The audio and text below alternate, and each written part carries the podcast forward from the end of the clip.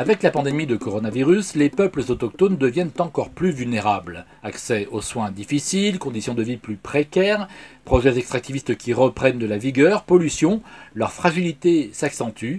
Pourtant, des mobilisations existent et les populations parviennent à s'organiser. Bonjour Marion Weber. Bonjour. Responsable des programmes à la Fondation France Liberté. Alors, on a vu la semaine dernière que les peuples autochtones étaient fragilisés par la crise du Covid-19. Il y a un autre effet collatéral à cette pandémie les projets extractivistes profitent de l'aubaine pour reprendre ou s'étendre. Oui, on peut dire ça sans souci. Malheureusement, on l'a bien vu et il y a eu de nombreux appels euh, d'autochtones euh, en ce sens pour dénoncer en fait le fait que euh, certaines exploitations reprenaient de plus belle et notamment tout ce qui est lié aux projets illégaux, c'est-à-dire tout ce qui est orpaillage illégal, notamment au Brésil mais aussi en Guyane forcément, euh, les yeux, euh, l'attention est focalisée sur le corona et beaucoup moins sur leurs activités. Et donc, euh, je, me souviens qu'au début de, la pandémie, il y avait énormément d'appels et de messages des autochtones expliquant que tel fleuve était de plus en plus pollué, dénotaient donc une augmentation de leur paillage illégal. Il y a ces projets illégaux, mais aussi les projets légaux, c'est-à-dire toutes ces entreprises multinationales qui ont cherché et qui continuent à chercher à amoindrir les normes environnementales pour pouvoir mieux extraire plus facilement avec moins de contraintes, euh, mais aussi carrément certains États qui ont lancé les travaux en pleine pandémie. Donc euh, très clairement, oui, c'est une menace supplémentaire et la difficulté c'est que les autochtones ne peuvent pas lutter aussi bien qu'ils le font auparavant puisque bah, les rassemblements sont compliqués que, et puis surtout que l'attention est focalisée d'abord sur, euh, sur la santé de leur peuple, euh, avec euh, des disparitions très inquiétantes de, des aînés notamment.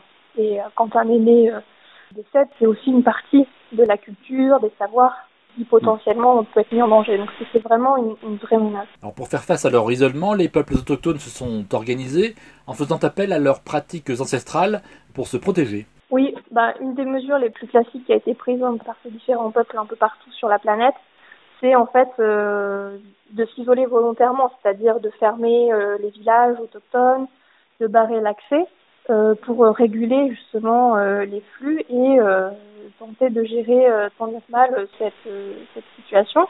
On a eu aussi beaucoup d'autochtones qui vivaient en ville, qui ont cherché à revenir à leur village, à leur territoire natal, euh, parce que c'est perçu finalement comme une façon de se protéger, parce que c'est des territoires plus isolés. Et donc il y avait cette idée que ce serait moins dangereux que, que la ville où finalement ça grouille de, de personnes, euh, mais aussi euh, bon, la multiplication des, des interventions radio, de, porte-à-porte, etc., pour diffuser les consignes sanitaires, parce que c'est quand même extrêmement important que ces consignes soient diffusées dans leur langue.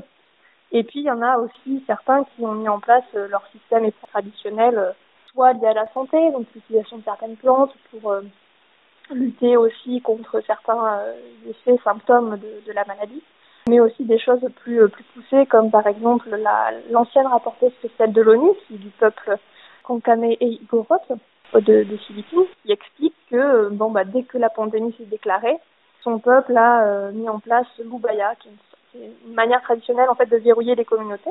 Donc les communautés sont verrouillées, les gens vivent dans le village. Et ensuite, il y a des euh, solidarités euh, et de, l'entraide en fait, qui s'organisent en fonction des villages qui sont les plus en difficulté. Ça ne suffit pas malheureusement pour qu'il y a un grand besoin euh, d'appui et de dénonciation aussi de certaines politiques d'État. Alors face à ces tragédies annoncées, des mobilisations s'organisent, notamment avec cette campagne qui a été lancée pour alerter sur la catastrophe en cours au Brésil et qui parle même de génocide. Oui, c'est effectivement la campagne de, de, du photographe euh, Sébastien Salgado qui parle de génocide bah Parce qu'effectivement, euh, il y a un vrai risque de certains peuples de disparition euh, potentielle, notamment pour les peuples en isolement.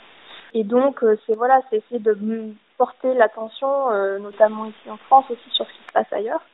Et les yeux sont beaucoup, effectivement, rivés sur le Brésil parce qu'il y a une situation dramatique au Brésil.